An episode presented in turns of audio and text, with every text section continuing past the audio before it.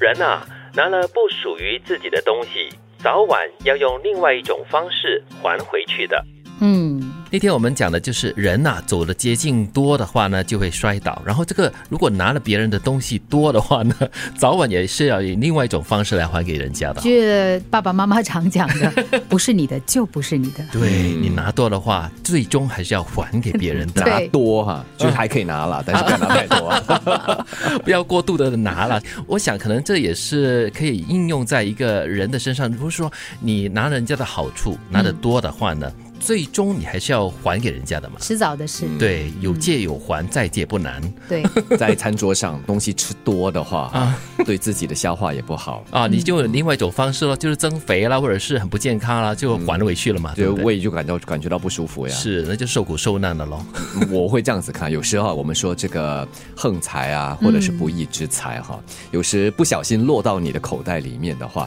可能你需要要掏出一些钱来和大家分享，嗯，不然的话，可能你没有那个命，或者是没有那个这么大的胃 哈、去承受这么多的钱呢、这个很也是民俗的想 法 的，所以你知道很多人他们都会说嘛，就你你可能有意外之财啊，嗯甚至是比如说你加薪啊，对那你可能就要那个做一下那个散财的动作，请客分享啦啊，，对，分享，然后就把这个福气给对分散啊出去不哦。有点不一样啦。这个我们讲的是拿别人的东西嘛，嗯如果它不属于你，它跟你之间的这个缘分可对啊能真的很浅的，所以就也不要把很多东西都当做是理所当然的吧。嗯，或者说你去抢不属于你的东西，哦，因为你抢回来的东西呢，最后你可能要付出很大的代价。嗯，你说的是小三吗？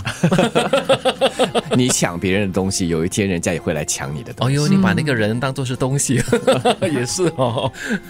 与年龄一同增长的，还有选择的艰难和一切不确定性的恐惧。这是电视剧《三十而已》所说的一句很真实的话哦。嗯跟年龄一起增长的，你会增多一些你选择的困难症，还有一些不确定性的恐惧。对你会怕老啦，怕这个怕那个。因为我们呃小的时候要的东西不多，所以你你的选择大概就是玩或者没得玩，嗯，吃巧克力或吃糖，读书嗯就是不读书，对，很简单的对那个选择。但是我们长大之后呢，你你知道你能够拥有的，嗯其实那个呃种类跟数量呢是很多的。嗯，其实随着年龄的增长，选择自然会多，因为我们的资源也多了。对呃，在一定程度上也算是好事了哈，不像小的时候就是好坏多少这样子来分。但是呢，就是正如我们经常所说，选择多了就自己烦恼多了，因为对你的这个呃利弊啊、呃输赢啊、得失啊也跟着多了，这些都是要考量的。对，对，其实有选择困难症的人就是有这样的问题，但是呢，我们因为越活越久了过后呢，对很多东西可能有所期望，你你会担心它不会发生，然后你会担心你会失去，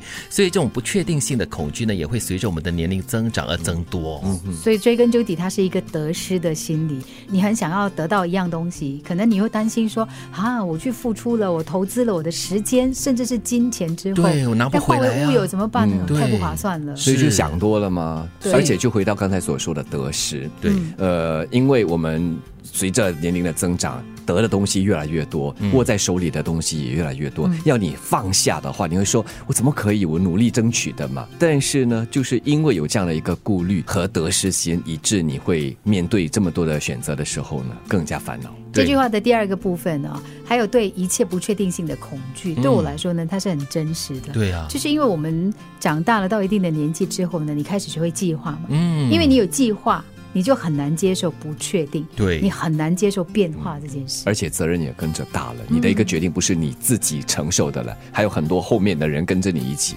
人啊，拿了不属于自己的东西，早晚要用另外一种方式还回去的。与年龄一同增长的，还有选择的艰难和一切不确定性的恐惧。